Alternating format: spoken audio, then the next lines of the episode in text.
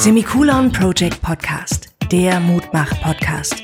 Spannende Geschichten und hilfreiche Tipps von besonderen Menschen. Offener Umgang mit seelischen und psychischen Erkrankungen. Gemeinsam können wir der Stigmatisierung den Kampf ansagen und neue Wege gehen. Herzlich willkommen zum Semikolon Project Podcast. Wir sind heute in Harburg und zwar bei Ralf äh, in seinem Atelier und Ralf hat schon eine ganze Masse für uns gemalt und für mich ist das das erste Mal, dass ich einen Podcast nicht zu Hause moderiere, sondern ähm, bei dir im Atelier, Ralf. Oh, das hallo. ist schön. Moin Sven, hallo. Das freut mich ja. Ralf, ähm, ich habe dich einfach mal angeschrieben und habe gesagt, Mensch, du hast so eine geilen Bilder, hast du nicht Lust für uns zu malen? Und da hast du sofort gesagt, klar, das mache ich und hast ähm, zwei Bilder für uns gemalt, die auch richtig geil sind. Vielleicht magst du dich mal ganz kurz vorstellen für die Zuhörer, die jetzt nicht wissen, wer du bist und was du für Bilder malst. Genau, also ähm, letztendlich bin ich freier Künstler. Ich ähm, gebe Kurse, ich habe Aufträge, mache Aufträge ähm, für zum Beispiel Museen oder auch Zeitungen, illustriere ich, verkaufe meine eigenen Bilder. Ich mal eigentlich, wenn ich frei male, gerne surreale Bilder. Äh, so ein bisschen ja, vermischtes und, und viel, wo man viel drauf sehen kann. Meine Bilder haben dir gefallen, du hast sie gemeldet und das, genau, fand ich dann ganz schön, habe mich sehr gefreut. Du hast in den Bildern, die du gemalt hast, das Semikolon mit eingebaut. War das jetzt ein ganz neues Thema für dich, dass du dich jetzt mit der psychischen und seelischen Gesundheit ähm, auseinandergesetzt hast? Oder ist das ein Thema für dich, was auch dich beschäftigt? Also tun hatte ich mit, mit Depressionen, mit Menschen mit Depressionen immer. Also auch, weil ich als gelernter Altenpfleger immer damit zu tun hatte. Ne? Also ich habe auch ähm, dann nach der Ausbildung äh, mit Menschen Behinderungen gearbeitet und die haben ja letztendlich oft äh, noch psychische Erkrankungen dazu und Depressionen. Und äh, deswegen war ich da immer konfrontiert mit und letztendlich auch ein bisschen aus eigener Erfahrung, weil ich halt, äh, wie gesagt, Altenpfleger gelernt habe und ähm, ja, die Ausbildung damals mit, mit 16 habe ich die gemacht, äh, doch sehr, sehr aufreibend war und man hat vieles gesehen, was einen schon belastet hat. Ähm, auch wegen dem Arbeitsdruck letztendlich. Ne? Also als Beispiel, man arbeitet da fast regelmäßig irgendwie 10, 11, 12 Tage durch, ein Tag frei und sowas. Aber auch allein der Arbeitsweg. Also wie gesagt, ich äh, komme hier aus dem Süden Hamburgs und musste immer ganz nach Hamburg, also Schleswig-Holstein hochfahren. Das waren irgendwie schon zwei Stunden hin, zwei Stunden zurück. Wenn man um 6 Uhr anfängt, musste ich irgendwie um halb vier aufstehen. Das war schon immer. Ich konnte dann auch nicht schlafen, da habe letztendlich auch nicht geschlafen. Und äh, das hat einen letztendlich auch noch dazu belastet, mit, klar, die Arbeit an sich, aber auch die Kollegen, die, die immer sehr, wie soll ich sagen, ähm, ich habe es gelernt, dass es normal ist, depressiv zu sein, weil die Kollegen halt auch letztendlich alle irgendwie ausgelaucht waren und, und ne, deswegen, also Konfrontation hatte ich sehr viel damit, ja. Es ist auch schwer, ähm, mit 16 in den Beruf einzusteigen. Ich glaube, mit 16 ist man noch gar nicht so weit, um zu sagen, ich will jetzt das und das werden. Ich glaube, das entwickelt sich erst viel, viel später. Oder wie war das bei dir? War für dich klar, ich will mit, ich will Altenpfleger werden und will mein Leben lang in der Altenpflege arbeiten? Oder wie hat sich das dann äh, bei dir entwickelt, dass du gesagt hast, Mensch, ähm, ich gehe von der Altenpflege in die Malerei?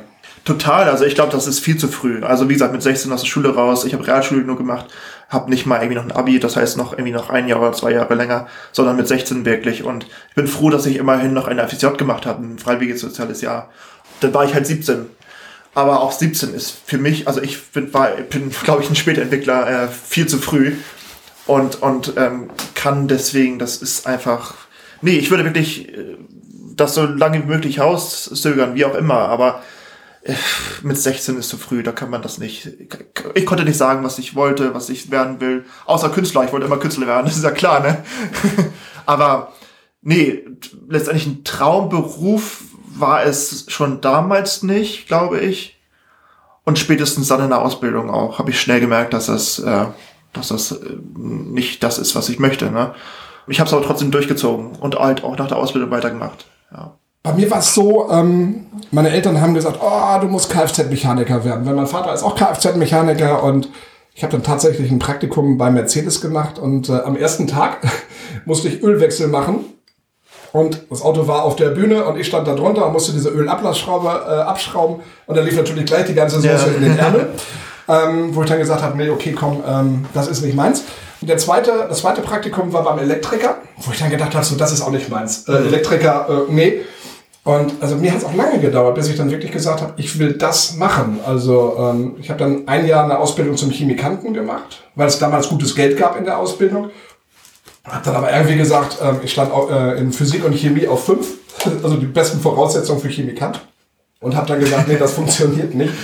Ja, und habe dann gesagt, okay, ich gehe doch mal in den, in den Handel, habe dann ein Jahr, in zwei Jahre, zwei Jahre Einzelhandelskaufmann gelernt und war eigentlich der Meinung, dass es das ist, was ich wollte.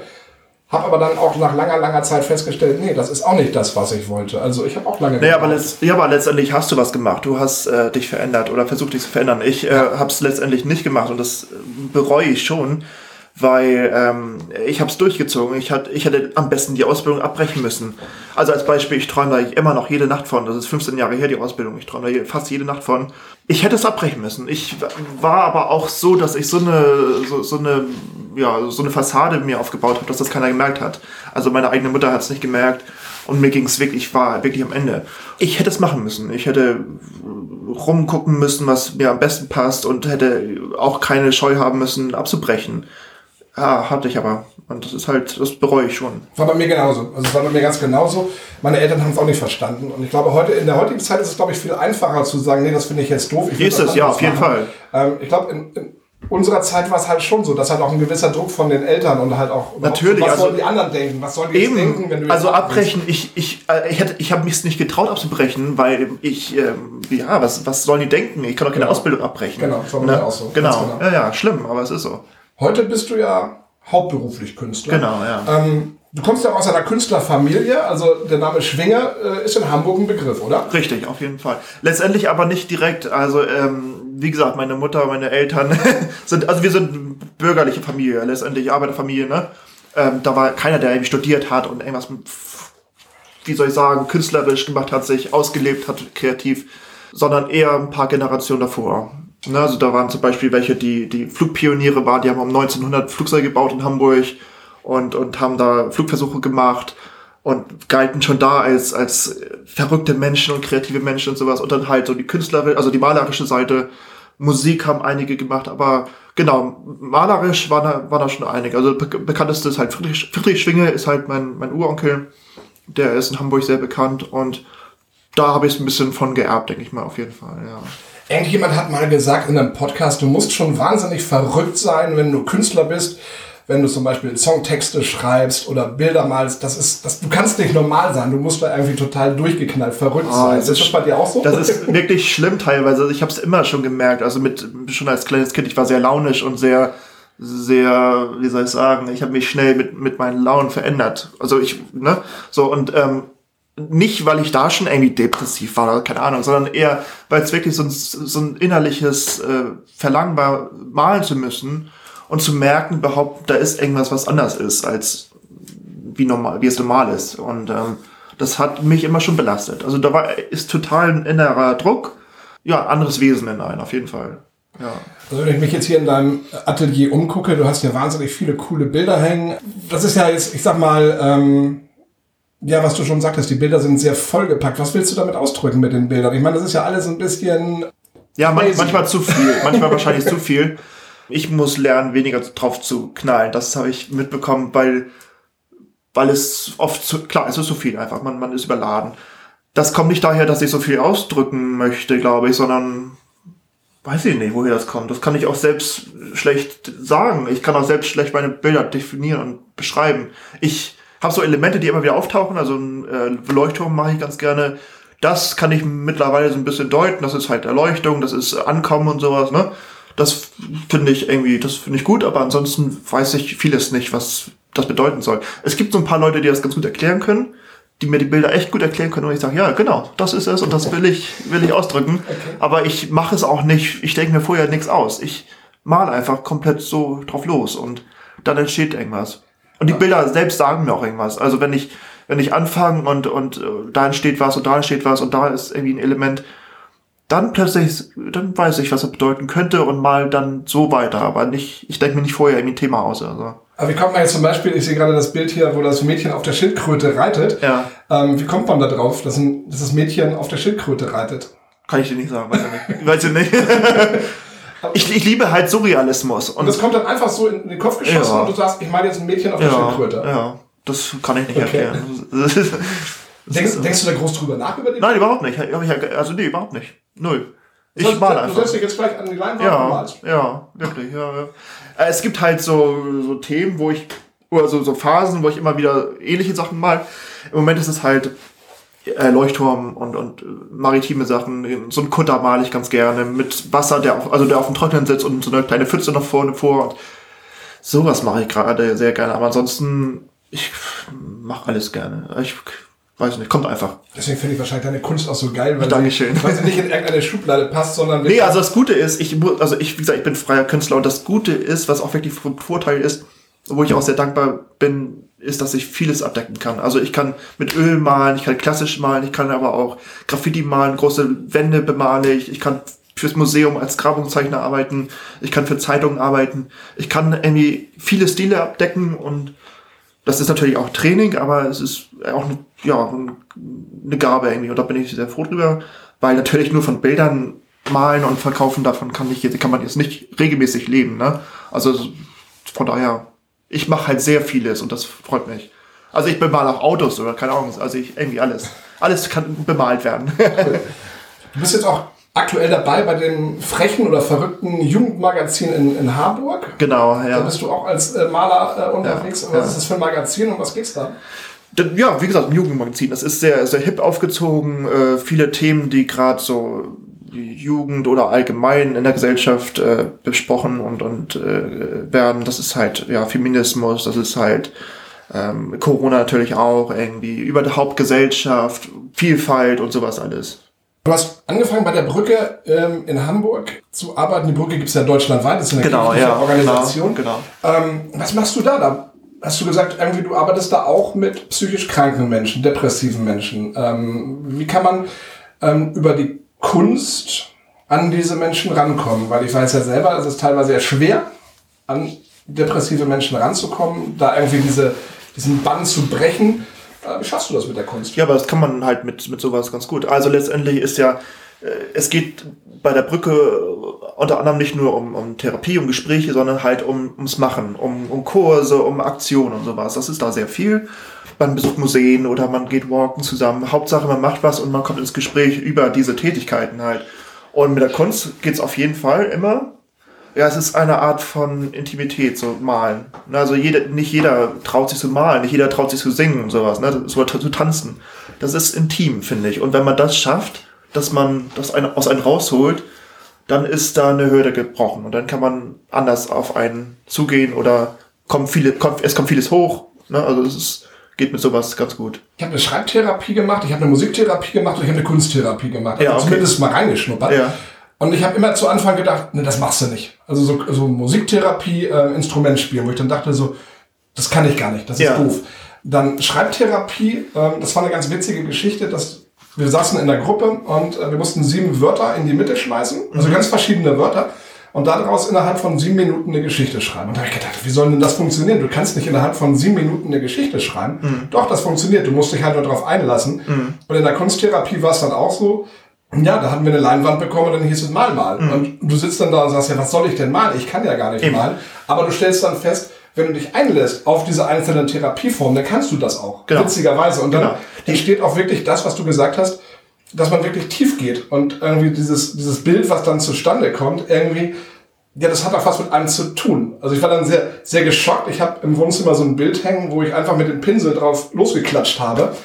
Das hatte die Therapeutin dann mit mir besprochen und meinte, das ist total cool. Das ist dein Leben. Ich sag, wie, das ist mein Leben? Ja, sagte diese, das ist ein roter, so eine rote, ähm, so ein roter Balken, der von oben nach unten runter geht. Und da sind ganz viele Farben, die dann um diesen Balken rumschweben. Und dann sagst du, das ist dein Leben und dein Leben ist bunt, aber es ist auch mal schwarz oder es ist auch mal Ja. düster oder wie auch immer. Ich dachte, so habe ich das Bild nie gesehen. Ich wollte es wegschmeißen. Jetzt Ja. hängt es mittlerweile bei mir im Wohnzimmer. Also die, die Hürde ist halt das, ist das Wichtige. schwer, ja. Ne? Und genau, wenn man das geschafft hat, ist schon vieles erreicht. Und letztendlich geht es ja nicht unbedingt darum, was hinten rauskommt, also das Bild. Also ich bin nicht dafür, dass man, dass man jetzt sagt, oh, das, du malst jetzt nur schwarz und dann kann ich das analysieren und das analysieren. Will ich gar also das will man gar nicht, glaube ich nicht. Ich glaube, es geht darum zu machen. Und klar, man kann anhand von einigen Elementen, die man malt oder Farben, die man benutzt, schon irgendwas deuten. Klar, wenn du nur schwarz malst, kann das sein, dass du echt nur schwarz siehst, aber es geht halt um das Machen. Und das ist in der Kunsttherapie halt wichtig. Aber das fällt ja halt echt vielen schwer, überhaupt Total. Also- Machen. Ne? Also es gibt ja, also vor allem wenn man nicht malen möchte oder nicht malen kann, also ne, das ist ja eine Hürde, das ist wirklich eine Hürde, verstehe ich. Also ich würde jetzt auch keine Musik machen, ne? Ähm, oder ja, oder tanzen oder so, das ist auch nicht meins. Aber wie gesagt, wenn man das überstanden hat und klar, es gibt aber auch ganz viele Ängste noch dazu. Es gibt auch natürlich Angst vor dem weißen Blatt, also die habe ich auch. Mhm. Nein, mittlerweile nicht mehr, aber es, es gibt es auch. Also es gibt so viele Hürden, die man dann überwinden muss und wenn man das halt, also es hilft schon, auf jeden Fall. Aber ich glaube, das hat, das hat jeder Mensch irgendwie, ne? wenn Total. er was Neues ausprobieren muss oder soll. Ja, eben. Oder irgendwie, wenn er, an, wenn er denkt, an seine Grenzen zu kommen, dann heißt es, oh nee, das schaffe ich nicht und oh nee und überhaupt. Ja, das, das, kommt auch dazu, auf jeden ja, Fall. Aber das stimmt ja eigentlich gar nicht. Ne? Nee, nee, nee. Jetzt hast du erzählt, dass deine Ausbildung nicht ganz so sexy war, ähm, dass du da halt heute immer noch mit zu tun hast. Ähm, wenn du jetzt ähm, malst, ist es dann so, dass, dass du dann irgendwie in einem ganz anderen Leben, also in einem ganz anderen äh, Leben unterwegs bist oder ähm wie soll ich sagen, ich muss mich immer selbst ein bisschen rechtfertigen, weil ich halt, wie gesagt, gelernt habe richtig, was harte Arbeit ist und das schon seitdem ich eigentlich im Berufsleben bin. Ne? Ich habe wirklich geschuftet. Also, ne, so 50, 60 Stunden ist nichts so in der Woche. Und ähm, dann zu sagen, ey, ich mal nur Bilder oder ich mal nur was, also nur in Anführungsstrichen, das ist natürlich auch hart Arbeit, also es tut auch weh, ein Bild zu malen, schon, ne? Aber es ist halt eine andere Arbeit, das ist nicht unbedingt körperlich. Äh, da muss ich mich mehr rechtfertigen und sagen, ach Mensch, das ist, geht ja eigentlich gar nicht. Und ich kann fast noch besser leben als, oder kann besser leben mit mir selbst als in dem Beruf. Das geht ja gar nicht. Es muss wehtun irgendwie, weißt du? Und das ist natürlich immer wieder, da muss ich immer wieder mich reflektieren und sagen, ey, nee, das ist das, was ich, was richtig ist. Aber das ist ja auch die Gesellschaft, die dann sagt. Ja, eben. Ähm, Na, Arbeit muss wehtun. Genau, du sitzt den ganzen Tag zu Hause und malst Bilder und ja. dann bist du noch ein bisschen Kunsttherapeut, dann ja, bist eben. du hier noch ein bisschen. Ja, das dann, geht ja nicht. Nee. Genau. Alleine, dass ich damals, ich habe dann wirklich früh angefangen mit vielleicht 23, 24 schon die Stunden zu reduzieren auf 20 Stunden. Habe natürlich immer noch mehr gearbeitet, also ich habe trotzdem meine 30, 40 Stunden gearbeitet. Das ist ja das Ding, wenn man wenn man in den Beruf auf 40 Stunden kommen will, musst du eigentlich auf 20 Stunden verringern, weil du immer Plusstunden machst. So, aber ich habe immer noch mehr gearbeitet, aber 20 Stunden halt so. Das war alleine schon, ja, wie, das geht ja gar nicht. Das wie geht, funktioniert nicht. Wie machst du sowas? Das geht ja gar nicht. Du musst arbeiten. Also allein das ist schon, da muss man schon sich rechtfertigen. Das ist schon alleine eine Hürde gewesen, zu sagen, ne, ich mache nur Teilzeit.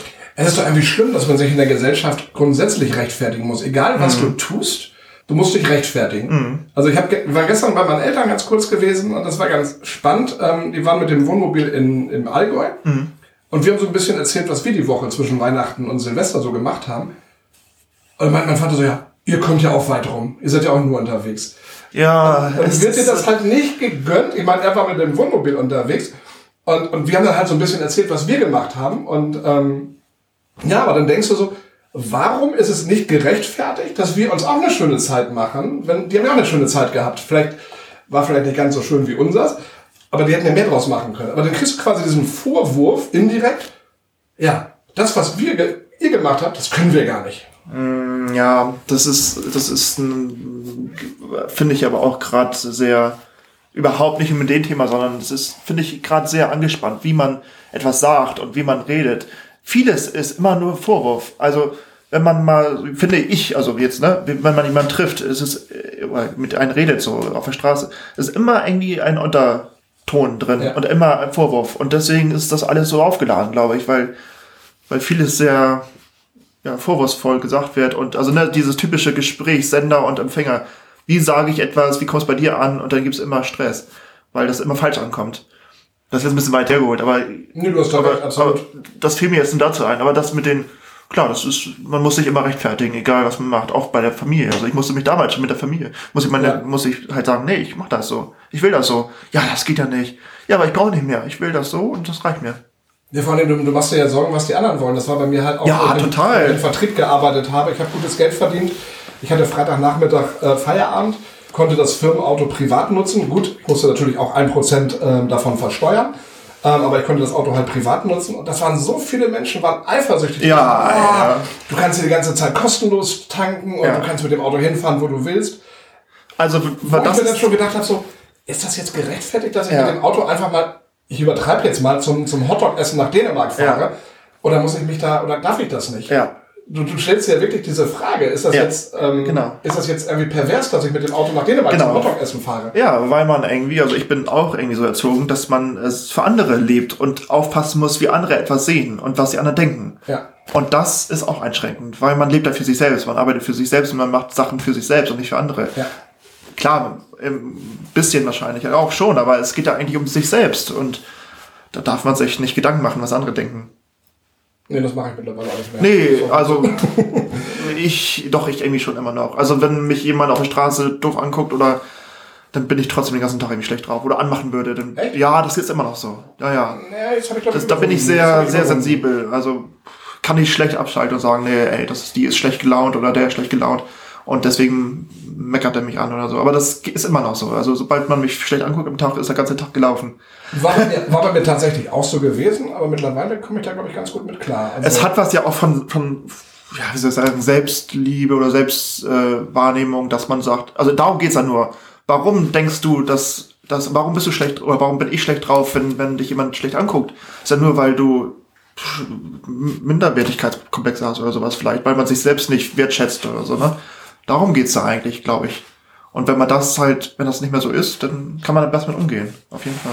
ja, Selbstliebe ist auch so ein Thema, was Nee, Selbstliebe jetzt nicht, das war ja, aber, aber, ne, Ja, aber Selbstliebe hat ja schon da was mit zu tun. Wenn du dich selber liebst, dann stehst du ja zu dem, was Richtig, was ja, das meine ich damit, ne? ja, Dann kannst genau. du ja sagen, ähm, ich will heute nicht arbeiten, weil mir geht's heute nicht gut. ja, genau. Und ähm, ich nutze den Tag irgendwie anders. Oder ich will mich Ja. heute nicht verabreden, weil ich gar keinen Bock dazu habe.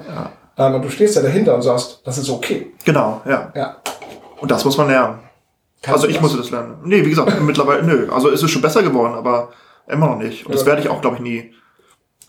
Das ist Aber so, äh, so tief drin, so unterbewusst. wieder von der Kindheit. Ja, ja, ja, ja, ja. Erziehungsmäßig. Ja, ja, das ist so drin und das wird nicht ganz weggehen.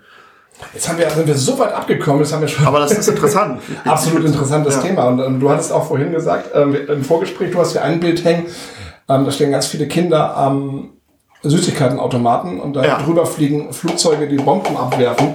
Und das war halt eine ganz interessante Geschichte und zwar ähm, die Enkel der Kriegsgeneration, beziehungsweise die Kinder der Kriegsgeneration.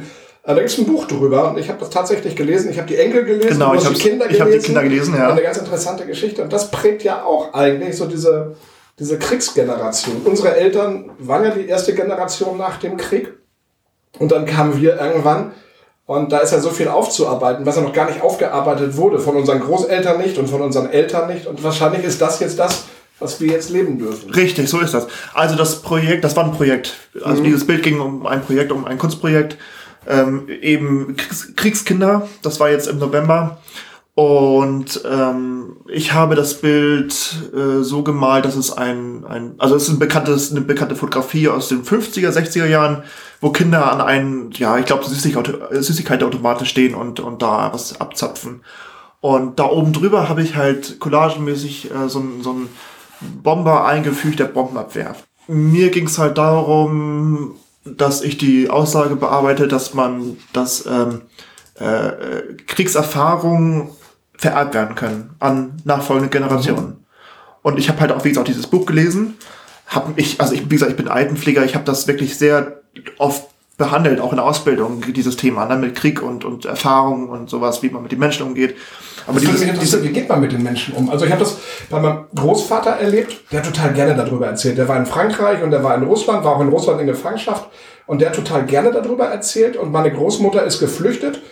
Ähm, die hat immer Tränen in den Augen gehabt, wenn die erzählt hat. Wie, wie bist du mit dem Thema? Also äh, ganz wichtig ist halt Biografiearbeit. Also in der Altenpflege sowieso. Man muss halt wissen, warum was so ist. Und man muss, wenn die Geschichten kommen, muss man zuhören. Und, und solange es natürlich geht, das ist, ne, weil man keine Zeit hat, ist das nicht, oft nicht so, ne?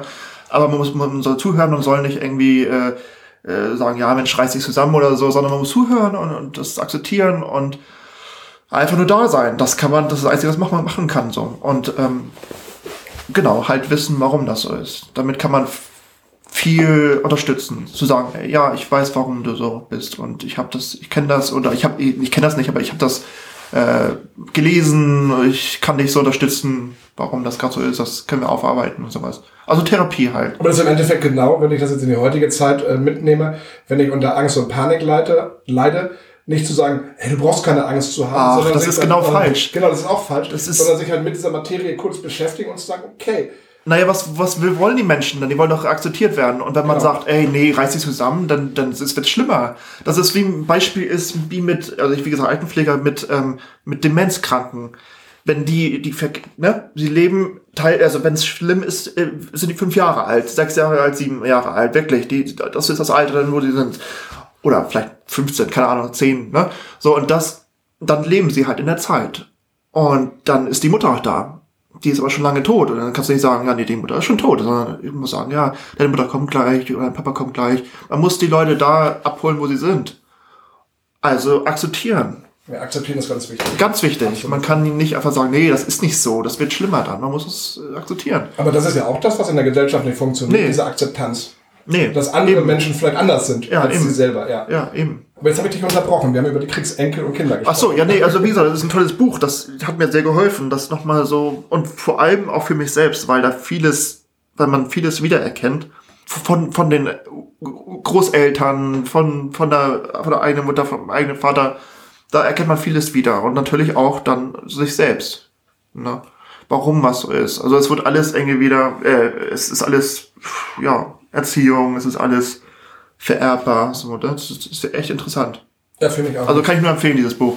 Und ich Von diesen Büchern, es gibt ja mehrere. Genau, ich finde es irgendwie auch cool, dass unsere Generation irgendwie auch jetzt mit sich arbeitet und sagt, Ja. okay, ich muss jetzt was tun, auch wenn es weh tut. Ähm, hast du ja auch schon gesagt, es tut ja auch weh, die Ausbildung aufzuarbeiten. Ja, total. Ähm, aber ich glaube, es ist wichtig, dass man ein vernünftiges, ein geiles Leben leben kann. Auf und nicht jeden irgendwie Fall, man in muss frei sein, Zwang, wie unsere Eltern oder Großeltern steckten.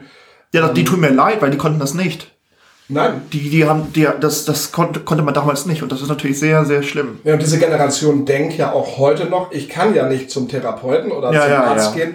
Was sollen denn die Leute denken? Und ich glaube, ähm, das ist ein riesen Fehler. Also ich hatte mal mit jemandem gesprochen, ich weiß gar nicht mehr, wer es war, und die hat auch gesagt, wenn die Generation unserer Eltern sich in Therapie begeben würde und diese, diese Jetzt, jetzt oder jetzt in der heutigen Zeit, also mit, mit 65 Ja, oder ja. 70 oder mit was auch immer, und diese ganze Geschichte aufarbeiten würde, die könnten ein viel geileres Leben leben, weil die viel freier sind. Es ist auch egal, fast wann das ist. Also man Völlig kann, egal. Ja, ja, völlig ja. egal. Ich habe in einer Klinik in Hamburg, das war der erste Aufenthalt, den ich hatte, da war eine ältere Dame, ich weiß gar nicht, die war über 80, glaube ich. Also sie hat das Alter nicht gesagt, aber man hat so getippt, dass Ja, ja, sie über ja. 80 Kann man, ist. ja.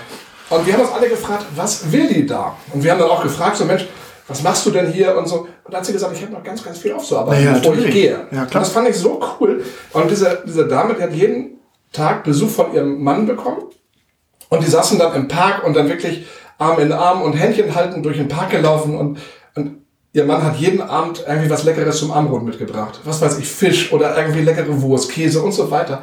Der hat sie richtig verwöhnt in dieser Zeit, wo sie in der Klinik war. Und das fand ich richtig geil. Irgendwie, dass Ja. sie noch den, den Mumm hat, mit, mit 80 Find- in die Klinik auch, zu gehen Ja. und halt ihr Leben nochmal aufzuarbeiten. Also riesen Respekt vor dieser Ja, auf jeden Fall, ja. Also- Aber es ist halt, finde ich, nie zu spät. Man muss, man muss, man, man muss, ja, mit reinem Gewissen irgendwie gehen. Also in dem Fall möchte sie das, da hat sie ja gesagt. Ja, das war ihr Wunsch. Ja, genau. Genau. Ne? So. Das ist egal, fast wann das ist. Klar, es ist so früh wie möglich, ist natürlich schön, weil man dann, ne? Aber ist egal, ist egal eigentlich wann. Also ich hätte auch viel früher anfangen müssen, theoretisch. Ja, ich auch. Ähm, ich auch. Ich, ja. Lieber spät als nie. ja, eben. Ja. Ja, cool. Wenn wir jetzt ganz viele neugierige Zuhörer am Podcast hören haben, die jetzt sagen, ähm, jetzt haben wir so viel über die Bilder gesprochen und über den Ralf Schwinge gesprochen und so weiter. Wo finde ich den denn? Wo können wir dich finden, Ralf? Also letztendlich gerne auf meiner Homepage intoart, into-art.de. Ansonsten vieles bei Google, Instagram ist, bin ich, ähm, Facebook, genau, überall irgendwie, das ist viel zu, zu sehen. Und natürlich verkaufst du auch deine Bilder. Ja, Wenn jemand Fall. ein Bild haben will, kann er dich ja. anschreiben und sagen, ich möchte gerne Klar, gerne. die Segelmacherin. Genau, auf jeden Fall. Das ist, ich, ne? ja, das habe ich sehr oft gemalt. Das ist sehr beliebt. Ja, ja, genau. Das habe ich bestimmt vier, fünf, sechs, acht, nee, übertrieben. Ich, mir öfters noch, glaube ich. Achtmal gemalt bis jetzt. Also wirklich sehr, sehr oft. Ist das dann immer gleich? Nein, das, äh, das geht nicht. Das wird Das wollte ich sagen, gleich. das geht nicht, nee, nee, das geht nicht. Das wird, geht, funktioniert nicht. Nee, nee, nee, nee. Mensch, Ralf, ich sage ganz vielen Dank, dass du dir Zeit genommen hast und dass wir hier bei dir im Atelier sein dürfen. Sehr gerne, ich freue mich. Ähm, sollen wir wiederholen? Ja, gerne, gerne. Wie jeder Gast habe ich jetzt noch zehn Fragen für dich. Ich habe die okay. aber nicht mitgebracht. Ich habe so, so einen riesen Stapel Zettel, aber ich habe jetzt keine Fragen dabei. Ich muss mal sehen, ob ich die zehn Fragen so aus dem Kopf kriege. aber ich denke, das kriegen wir hin, oder? Ich denke auch. Ich hoffe, ich brauche ein bisschen Vorbereitungszeit. Schieß mal los. Ähm, ich muss ja auch überlegen. ähm, wie ist das als Künstler? Frühaufsteher oder Spätaufsteher oder Morgenmuffel? Alles. ich muss, ich muss, ich muss schla ausschlafen. Okay. Ich muss wirklich ausschlafen. Ähm, eben weil ich es, glaube ich, immer nicht konnte. Also, wie gesagt, mein ganzes Berufsleben musste ich irgendwie früh aufstehen und ich brauche das jetzt lange das heißt lange, also bis um zehn auch gerne mal, ne? Oder halb elf oder so, ähm, zu schlafen. Und dann brauche ich auch ein bisschen, um in den Tag zu kommen und dann bleibe ich auch gerne mal ein bisschen länger wach. Also waren wir heute eigentlich schon fast zu früh bei dir? Naja, ich musste ja sowieso aufstehen. Ich hatte ja auch einen Termin. So. Äh, wenn du drei Leute zum Essen einladen dürftest, egal ob lebendig oder tot, welche drei würdest du einladen und warum? Also dann würde ich meinen Uronkel Friedrich Schwinger einladen. Alle anderen, die ich noch einladen würde, die lade ich ein, wenn ich Lust habe. Die brauche ich, da brauche ich mir das nicht wünschen. So, also das ist irgendwie greifbar. Die kommen dann, wenn ich möchte. Aber ansonsten, die, die es nicht mehr können, da würde ich halt ihn und ähm, du einfach hier berühmten Maler? Wo Nein, überhaupt nicht. Ich habe auch kein Vorbild. Interessiert okay. mich nicht. Also ich habe so ein, ein, zwei, die ich gut finde, aber ich habe überhaupt kein Vorbild. Ich bin auch kein Fan von jemandem, überhaupt nicht. Musikalisch auch nicht, gar nicht. Ich habe kein Vorbild. Also oh. ich finde, ich finde Falco ganz cool, den, den Sänger, ja. Weil der von vom Leben her, von der Art, von der Musik letztendlich auch, von dem Künstler, von der künstlerischen Seite, das finde ich irgendwie ganz cool von seinem Look, von seinem Sein und sowas, aber sonst ansonsten eigentlich nö. Das ist der einzige, den ich schon immer eng, weiß nicht, das hat mich gleich von Anfang an fasziniert, aber ansonsten nö. Also gehst du mit deinem Uronkel und mit Falco essen? Ja, ja genau, Falco noch gerne, ja. ja, ja. Das ist auch ein guter Mix, oder? da kommen bestimmt gute Sachen bei raus. Ich glaube auch. Was fasziniert dich an Hamburg, an dem Ort, an dem du lebst? Ja, ich bin, da musst du drauf achten. Ich bin ja in Harburg aufgewachsen. Ich ja, und Harburg ist ja Niedersachsen, ne? Ja, nee, nee, ist Hamburg. Aber Harburg ist eigentlich für Harburger immer was Eigenständiges. Also die, die Elbe ist die Grenze und ah, alles, was, ah. was, man sagt ja, die Hamburger sagen, was hinter der Elbe ist, ist, sind die Alpen oder ist Bayern. Na, also es ist wirklich, man muss sich die Geschichte angucken, die Geschichte angucken von Harburg. Also Harburg war immer eigenständig und hat, es war auch mal ein Krieg zwischen Hamburg und Harburg. Echt? Ja, ja, immer, immer. Harburg ist seit, ja, diese, seit dem Groß-Hamburg-Gesetz 1937, diese, wo Hitler halt wollte, dass Hamburg ganz groß wird und alle Gemeinden eingemeindet hat. Äh, erst gehört das erst zu Hamburg und, und vorher war es immer eigenständig. Gehört es zu Hannover mal und sowas, ne? Und äh, Braunschweig, Lüneburg und sowas. Also von daher, das ist immer drin, weiß ich nicht. Mein, mein Vater ist Harburger, mein, gut, meine Mutter kommt ein, aus Buchholz ein Stück weiter, aber ansonsten eigentlich auch Harburg oder alle Familienteile auch, auch damals schon. Und es ist so drin. Man ist Harburger und ich bin da sehr patriotisch irgendwie. Also es ist Hamburg natürlich, klar. Ich bin Hamburger und Hamburg ist eine schöne Stadt. Ich könnte mir zwar vorstellen, mal woanders hinzuziehen, aber nicht auf Dauer. Ich würde immer wieder kommen.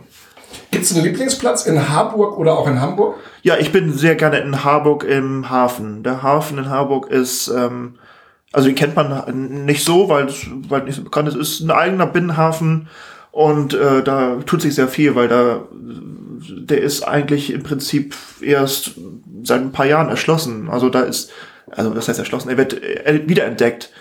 Äh, es wird viel gebaut, es verändert sich sehr viel und ist auch sehr mit Kunst. Äh, es sind sehr viele Kunstobjekte irgendwie schon zu finden. Also Wandmalereien sind da viele. Es ist ähm, ein Projekt entstanden, das da die größte Graffiti-Ausstellung, also Graffiti-Kunstausstellung Deutschlands cool. äh, äh, gemacht wurde. Das heißt, da sind irgendwie, ach, weiß nicht, fünf, sechs, sieben, acht große Wände bemalt und das wird immer mehr jetzt in den Jahren. Und ähm, da kommen wirklich, das ist, ist eine für die Kult, für die Graffiti-Szene sehr interessant. Da kommen die wirklich mittlerweile aus ganz Deutschland. Ähm, genau, der, der Harburger Hafen tut sich. Und da bin ich halt sehr gerne. Da habe ich auch schon vieles gemacht. Hab da zum Beispiel Kunstautomaten, auch Wandmalereien und sowas. Ne? Da bin ich sehr gerne. Also wenn ihr nach Hamburg fahrt, ähm, dann auf jeden mal Fall in Harburg, Harburg vorbei. Harburger Hafen, ja, auf jeden genau. Fall. Vielleicht trefft ihr auch den Ralf Schwinger dort vor Ort. Ich bin da oft, ja. Kannst du gut kochen? Nee, überhaupt nicht. Also ich, ich weiß es gar nicht. Also ich mach's nicht. du lässt kochen. Weil es auch schnell gehen muss. Ich bin immer so aktiv. Also du hast eben gefragt mit dem, mit dem Ausschlafen. Ich schlafe zwar aus, aber ich bin sofort nicht aktiv, habe ich ja erzählt, ich brauche ein bisschen, aber ich bin trotzdem unterwegs. Du beschäftigst dich mit, mit wichtigen Sachen ich, ich frühstücke, ja, ich frühstücke irgendwo, wo ich was finde.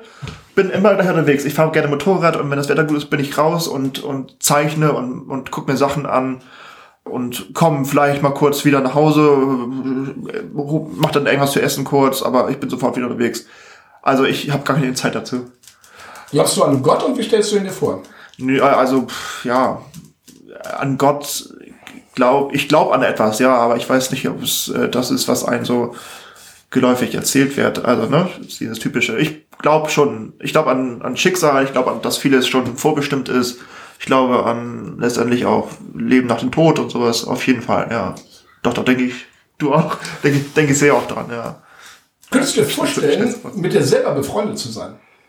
Oh, das ist eine schwierige Frage mit dem Hintergrund, den wir gerade alles so besprochen haben. Ja.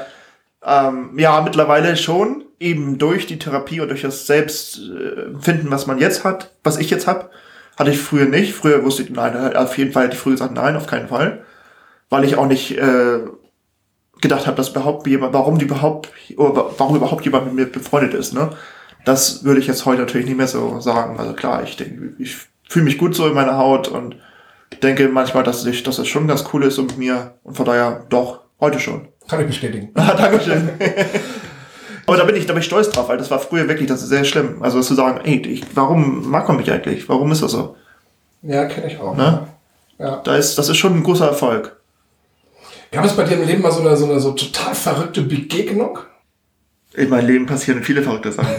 Begegnung nicht, nö. Nö, weiß, weiß, nö, weiß ich jetzt nicht. Ich habe das mal gehabt. Ich bin mal, hatte mal eine Freundin gehabt und wir sind zusammen zu, ihren, zu ihrer Mutter und Tante gefahren. Ja. Wir sind da rein, ich war noch nie da gewesen und wir fahren da rein in die Straße und ich sag zu ihr, da war ich schon mal. Und dann sagt sie, wie, du warst hier schon mal? Ich sag, ich war hier schon mal. Aber ich war da noch nie.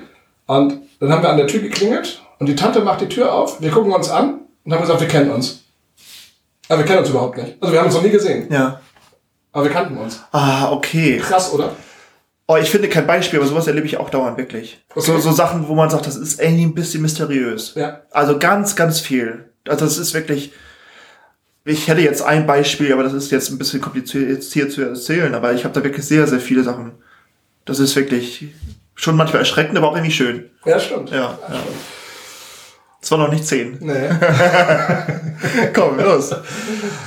ähm, was ist dein größter Wunsch? Mein größter Wunsch ist äh, im Prinzip in der Erfüllung gegangen, dass ich so lebe, wie ich möchte, dass ich Kunst mache, dass ich zufrieden bin. Das ist das, was ich will und oder immer wollte. Ich bin glücklich jetzt. Und was würdest du, wenn du könntest, auf der Welt verändern? Was, was mich halt gerade sehr beschäftigt, ist, wie die Menschen halt miteinander umgehen. Und das würde ich halt verändern. Ich, Ja. das, das, dieses, ja, der Umgang halt, dass man Akzeptanz. ja und harmonischer lebt miteinander und alles. Ja. So, und jetzt kommt die Zehnte. War das jetzt hier? nee. Achso. Wenn jetzt der kleine Ralf vor dir stehen würde, was würdest du ihm mit auf den Weg geben? Ah ja, das ist eine gute Frage. Im Prinzip würde ich sagen, mach alles so, wie, wie, wie ich das jetzt gemacht habe. Ähm, aber ich würde, glaube ich, sagen, mach nicht den Job als Altenpfleger. aber wobei natürlich, also hinterher ist es auch blöd zu sagen, weil letztendlich alles so äh, gekommen ist, nur weil ich das gemacht habe. Das kann man natürlich im Nachhinein nicht sagen. Ich glaube auch Ich habe ich, ich habe mein ich, genau, ich hätte meine Freundin nicht kennengelernt jetzt, äh, das ist das ist gehört so, es soll so sein. Aber das ist halt ja, wüsste nicht, was ich ob ich jetzt sagen würde. Vielleicht auch nicht, vielleicht würde ich sagen, mach das so, wie es jetzt alles war. Ralf, ich bedanke mich ganz herzlich, dass wir heute hier bei dir im Atelier sein durften. Das hat mir wahnsinnig Dank, viel ja. Spaß gemacht. Das freut mich. Äh, ich bin gespannt, was noch kommt. Sven, vielen Dank, Dankeschön. Euch vielen Dank fürs Zuhören und habt einen schönen Tag. Bis zum nächsten Mal. Das war der Semikolon Project Podcast für heute, dein Mutmach-Podcast. Du findest uns auch im Internet unter semikolonproject.de. Schau vorbei und unterstütz uns doch mit einem Like auf Facebook oder Instagram. Schön, dass es dich gibt.